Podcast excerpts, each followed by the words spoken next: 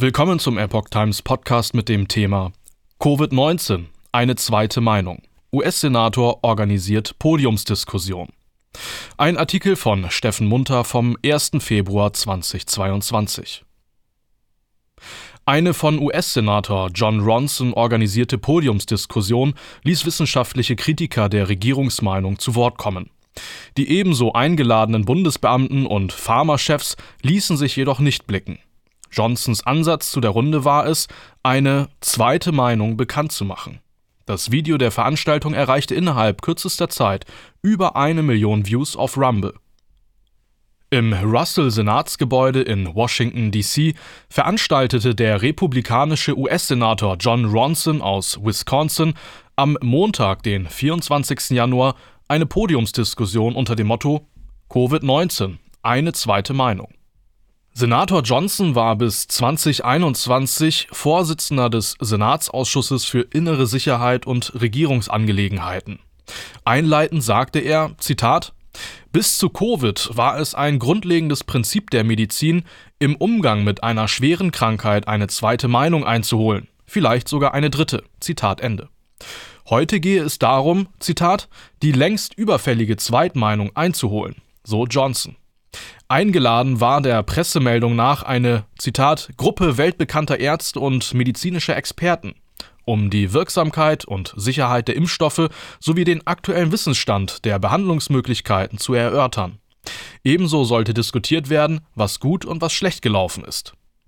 Auch die Zensur von Big Tech und den Mainstream-Medien und die Auswirkungen der Maßnahmen der Regierung auf Kinder sowie den Arbeitsmarkt aufgrund der Impfpflichtanordnungen standen auf dem Plan.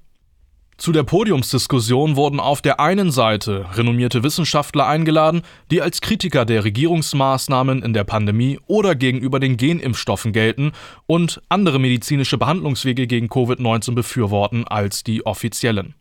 Zu der Veranstaltung auf dem Capitol Hill wurden jedoch auch die prominentesten Bundesbeamten eingeladen. Darunter Medizinberater des US-Präsidenten Dr. Anthony Fauci, CDC-Chefin Dr. Rochelle Walensky, die FDA-Kommissarin Dr. Janet Woodcock oder aber Dr. Lawrence Tabak, Direktor des National Institutes of Health, kurz NIH.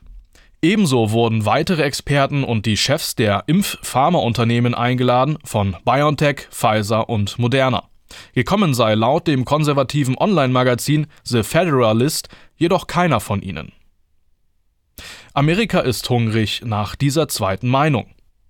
Stattdessen kamen Dr. Robert Malone, Virologe, Immunologe und mRNA-Pionier der 1980er Jahre, Dr. Peter McCullough, Kardiologe, bis Februar 2021 stellvertretender Leiter der Inneren Medizin und Leiter der kardiovaskulären Forschung am Baylor University Medical Center, Jay Bhattacharya, Medizinprofessor und Wirtschaftswissenschaftler der Stanford University, Pierre Corey, Intensivmediziner und Ivermectin-Verfechter, Harvey Risch, Professor für Epidemiologie an der Yale University sowie weitere Mediziner und Forscher.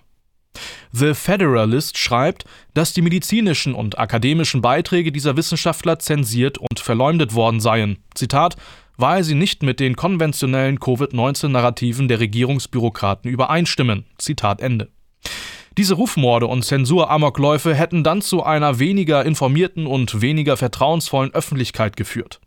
Die Bürger sehnten sich nach einer zweiten Meinung, neben dem ständigen Geschwätz derselben eigennützigen Experten, die Kinder von der Schule ferngehalten, Impfvorschriften durchgesetzt oder Masken und Doppelmasken für dich, aber nicht für mich gefordert hätten. Dafür hätten sie sich selbst für die Wissenschaft erklärt. Nach der Veranstaltung dankte Senator Johnson in einem Facebook-Statement den Ärzten, Krankenschwestern und medizinischen Wissenschaftlern dafür, dass sie Amerika eine zweite Meinung gegeben hätten. Johnson sprach von über einer Million Zuschauern im Internet, die die Fünf-Stunden-Veranstaltung gesehen hätten. Zitat: Amerika ist hungrig nach diesen Informationen. Amerika ist hungrig nach dieser zweiten Meinung. So Johnson. Aktuell hat das Rumble-Video 1,7 Millionen Aufrufe zu verzeichnen. Die Spaltung sollte uns alle beunruhigen. Senator Johnson kritisierte die Vorgehensweise der Regierung. Zitat Die Beamten des öffentlichen Gesundheitswesens verfolgten eine Einheitsreaktion, die sich stark darauf stützte, einen Zustand der Angst zu schaffen, um die Einhaltung der Vorschriften zu gewährleisten. Zitat Ende. Aus einem zwei Wochen Shutdown zur Abflachung der Kurve sei Zero Covid geworden und aus einem Impfstoff, der Infektionen verhindern sollte, wurde einer, der im Fall einer Erkrankung deren Schweregrad verringern sollte, erinnerte der Senator. Auch bei den Masken habe es sich von unnötig zu eine reicht nicht gewandelt. Lobend erwähnte Johnson hingegen die eingeladenen Mediziner für ihren Zitat Mut und ihr Mitgefühl bei der Behandlung von Covid-19-Patienten mit alternativen medizinischen Möglichkeiten. Zitat Ich möchte den mutigen Ärzten danken, die das Mitgefühl gezeigt haben, Patienten tatsächlich zu behandeln und die Verunglimpfung, die Zensur, die Unterdrückung erleiden, die mit ihrem Mut einhergingen, so Johnson.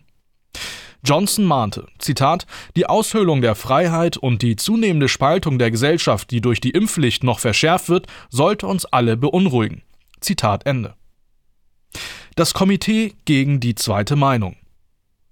Wie das Wisconsin State Journal berichtete, hatte es nicht lange gedauert, bis die wissenschaftliche Gegnerschaft reagierte. Kurz nach der von Senator Johnson organisierten und moderierten Podiumsdiskussion trat das Komitee zum Schutz des Gesundheitswesens zusammen. Die mit der Demokratischen Partei verbundene Interessensvertretung habe Ärzte aus Wisconsin in einer Zoom-Konferenz kontaktiert, um Senator Johnson für die Verbreitung von Fehlinformationen zu kritisieren.